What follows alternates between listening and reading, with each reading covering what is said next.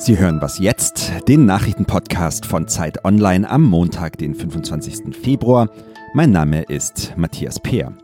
Wir sprechen heute über Venezuela und über rechte Strukturen in Anklam. Aber zuerst die Nachrichten.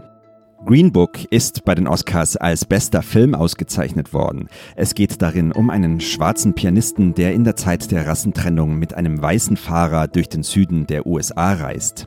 Die deutschen Oscar-Träume sind nicht zur Realität geworden. Werk ohne Autor von Florian Henkel von Donnersmarck war unter anderem als bester nicht englischsprachiger Film nominiert. Die Auszeichnung ging aber an den mexikanischen Film Roma. Alfonso Cuaron gewann für Roma auch den Oscar als bester Regisseur. Der Missbrauchsgipfel im Vatikan ist zu Ende, aber wie es jetzt in der katholischen Kirche weitergehen soll, ist ziemlich unklar geblieben. Der Trierer Bischof Stefan Ackermann beschreibt das Ergebnis als doch ein bisschen vage und auch Opferverbände haben sich enttäuscht gezeigt. Sie sprechen von einer vertanen Chance. Papst Franziskus hat in seiner Abschlussrede nämlich zwar einen Mentalitätswechsel gefordert, aber keine konkreten Maßnahmen genannt. Redaktionsschluss für diesen Podcast ist 5.30 Uhr.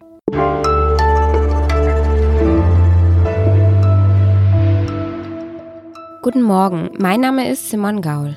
Die Lage in Venezuela ist am Wochenende weiter eskaliert. Der selbsternannte Übergangspräsident Juan Guaido hatte zusammen mit Chile, Brasilien und den USA Hilfslieferungen für das Land organisiert, aber Präsident Nicolás Maduro hatte schon im Vorfeld gesagt, er wird die auf gar keinen Fall in sein Land lassen. An den Grenzen zu Kolumbien und Brasilien haben sich dann auch ziemlich dramatische Szenen abgespielt. Am Ende brannten zwei der Fahrzeuge, hunderte Menschen wurden verletzt und mindestens zwei wurden getötet. Und während all das passierte, tanzte Nicolás Maduro mit seiner Frau demonstrativ in Caracas, in der Hauptstadt Venezuelas, und sagte, ich bin stärker als je zuvor und werde das Land jetzt und noch auf viele Jahre hinaus regieren. Ob das jetzt wirklich stimmt, dass Nicolás Maduro wirklich im Amt bleiben kann, das kann momentan keiner so richtig beantworten. Fakt ist, dass die Lage im Land immer schwieriger wird und Alexandra Endres ist bei uns in der Redaktion diejenige, die sich am besten mit Lateinamerika auskennt. Ich habe sie jetzt am Telefon, sie ordnet das Ganze für uns ein bisschen ein. Hallo Alexandra. Hallo Simon. Den Menschen in Venezuela, denen geht's ja wirklich schlecht. Wieso verweigert denn Maduro jetzt diese Hilfslieferungen? Könnten die nicht helfen?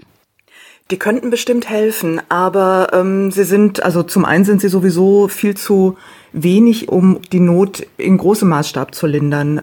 Vor allem aber sieht Maduro die Hilfe als Vorbereitung für eine ausländische Intervention.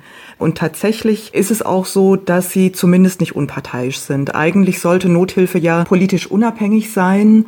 In diesem Fall ist es aber so, dass die Hilfe von den USA vor allem geschickt wurde. Die haben ja schon länger ziemlich deutlich gesagt, dass sie Maduro weghaben wollen. Und auch die Opposition hat die Hilfe eingesetzt, um gegen Maduro im Machtkampf voranzukommen. Und was genau bezweckt jetzt die Opposition mit so einem Manöver? Ähm, dazu muss man, glaube ich, ein bisschen ausholen. Es ist ja so, dass Venezuela im Moment quasi zwei Präsidenten hat. Also einmal gibt's mhm. Nicolás Maduro, der sich selbst als rechtmäßig gewählten Präsidenten sieht. Die Opposition sagt aber, er habe die Wahl nur durch Betrug gewonnen und deshalb hat sich der Parlamentspräsident zum eigentlichen rechtmäßigen Präsidenten erklärt. Und Guaido hat nun seine Anhänger gesammelt, dazu aufgerufen, zur Grenze zu kommen. Also die Idee dahinter war, wenn nur ganz viele Menschen an der Grenze sind und sich dort den Soldaten, die die Grenze abriegeln, entgegenstellen, dann wird in der direkten Konfrontation das Militär vielleicht die Seiten wechseln. Vielleicht werden auch einzelne Soldaten die Wege freigeben. Das heißt, Guaido hätte sich so inszenieren können als derjenige, der wirklich noch sich um das Volk bemüht, im Gegensatz zu Maduro, dem das relativ egal zu sein scheint. Das steckte zumindest ein, ein Stück weit dahinter, denke ich, ja. Aber ich glaube, das Wichtigste war tatsächlich die Hoffnung, dass das Militär sich auf seine Seite schlägt. Und das hat eben nicht geklappt. Und wenn man jetzt trotzdem nochmal bei der Bevölkerung bleibt, was kann denn den Menschen in Venezuela überhaupt noch helfen?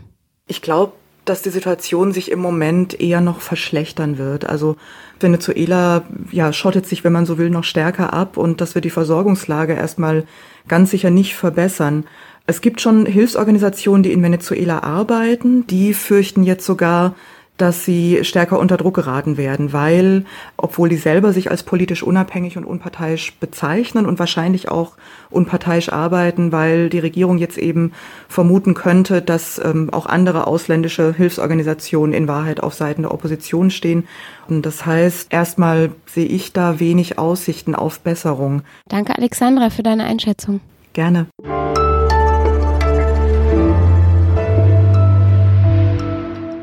Und sonst so? Hey, Kürbis! Kürbis! Du siehst aus wie Kürbis! Ah. Nenn mich nicht immer Kürbis. Kürbis! Aha! Kürbis! Kürbis! Du wirst dich wundern, Rosalinda. Kürbis. Kürbis. Okay, ich kann das jetzt vielleicht nicht ganz so gut wie die Synchronstimme dieses Papageis Rosalinda. Aber so jedenfalls hat Rosalinda, also der Papagei, den armen Vater von Pippi Langstrumpf in seiner Zelle auf Takatuka-Land genervt. Erinnern Sie sich an den Kinderfilm aus dem Jahr 1970? Dieser Papagei in der Zelle von Pippis Vater, Rosalinda, der wurde gespielt von einem Papagei namens Douglas. Douglas, ein Papageienmännchen übrigens im wahren Leben, wurde ein Star und wurde vor allem für einen Papagei dann auch uralt, nämlich 51 Jahre. Und die letzten beiden dieser 51 Jahre hat Douglas aka Rosalinda im Zoo in Karlsruhe verbracht und dort ist er am Samstag gestorben.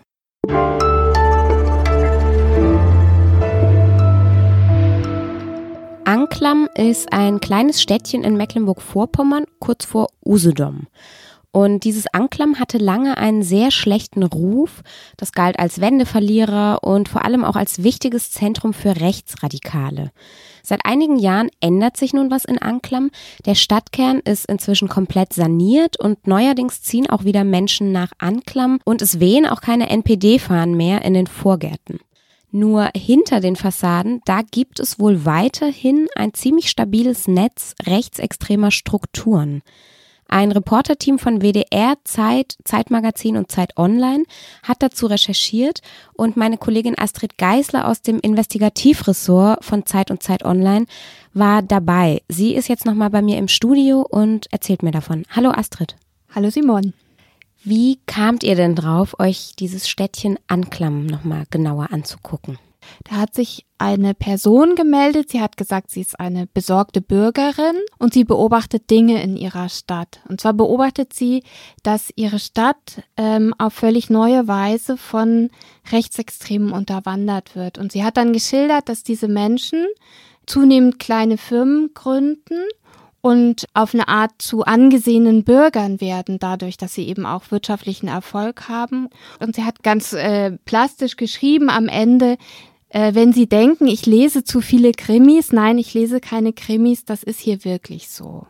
Und dann haben wir uns auf die Spur gemacht und haben uns gefragt, okay, stimmt das und kann man das überprüfen? Und habt den Krimi nachrecherchiert. Tatsächlich hat schon der Verfassungsschutz im letzten Sommer das erste Mal eine Handwerkerplattform erwähnt. Das sieht auf den ersten Blick alles relativ unverfänglich aus. Wenn man die Visitenkarten im Internet sieht oder die äh, Online-Angebote, dann würde man nicht darauf kommen, dass man jetzt in einer rechtsextremen Wirtschaftsstruktur sich befindet. Aber wenn man weiß, was die Leute vorher gemacht haben, wo die politisch angedockt sind, dann stellt man halt fest, das sind keine harmlosen Unternehmen. Ist das denn gefährlich, diese Unterwanderung? Oder könnte man jetzt auch einfach sagen, so ist mir doch egal, was die an ihrem Küchentisch denken? Ich glaube nicht, dass es harmlos ist, weil wir eben festgestellt haben, dass es sehr, sehr enge Verflechtungen mit einer Hardcore-Neonazi-Szene gibt. Also Menschen, die dort einen Handwerksbetrieb haben, die veranstalten auch auf dem gleichen Gelände Rechtsrockkonzerte. Und es, man muss sich schon auch fragen, wo teilweise das Geld für bestimmte Investitionen in der Stadt überhaupt herkommt und wo auch Geld hinfließt. Konntet ihr herausfinden, wieso diese rechtsextremen Gesinnungen so stabil sind über all die Jahre? Das ist eine total äh, spannende Frage, auf die wir selbst erstmal keine einfache Antwort haben. Wir haben aber einen Wissenschaftler gefunden und der hat verglichen die Wahl 1933, als die NSDAP ihren großen Erfolg gefeiert hat, und jüngere Wahlen in neuester Zeit und ist der Frage nachgegangen, ob man gewisse Traditionen feststellen kann zwischen Orten, die damals NSDAP-Hochburgen waren und Orten, die heute AfD-Hochburgen sind. Und er sagt, ja, da kann man gewisse Muster feststellen. Dass das quasi wie fast vererbt wird. Genau, eben nicht genetisch, aber das wird quasi am Küchentisch weitergegeben. Interessant. Danke, Astrid. Und euren Anklam-Text, den gibt es immer noch auf Zeit Online und im aktuellen Zeitmagazin. Außerdem erscheint heute bei uns auch das komplette Interview mit dem Historiker Davide Cantoni. Unser Nachrichtenpodcast ist für heute zu Ende. Wenn Sie uns loben oder kritisieren wollen, dann schreiben Sie uns wie immer eine Mail an wasjetzt.zeit.de. Eine neue Folge gibt's morgen früh und bis dahin sage ich Tschüss.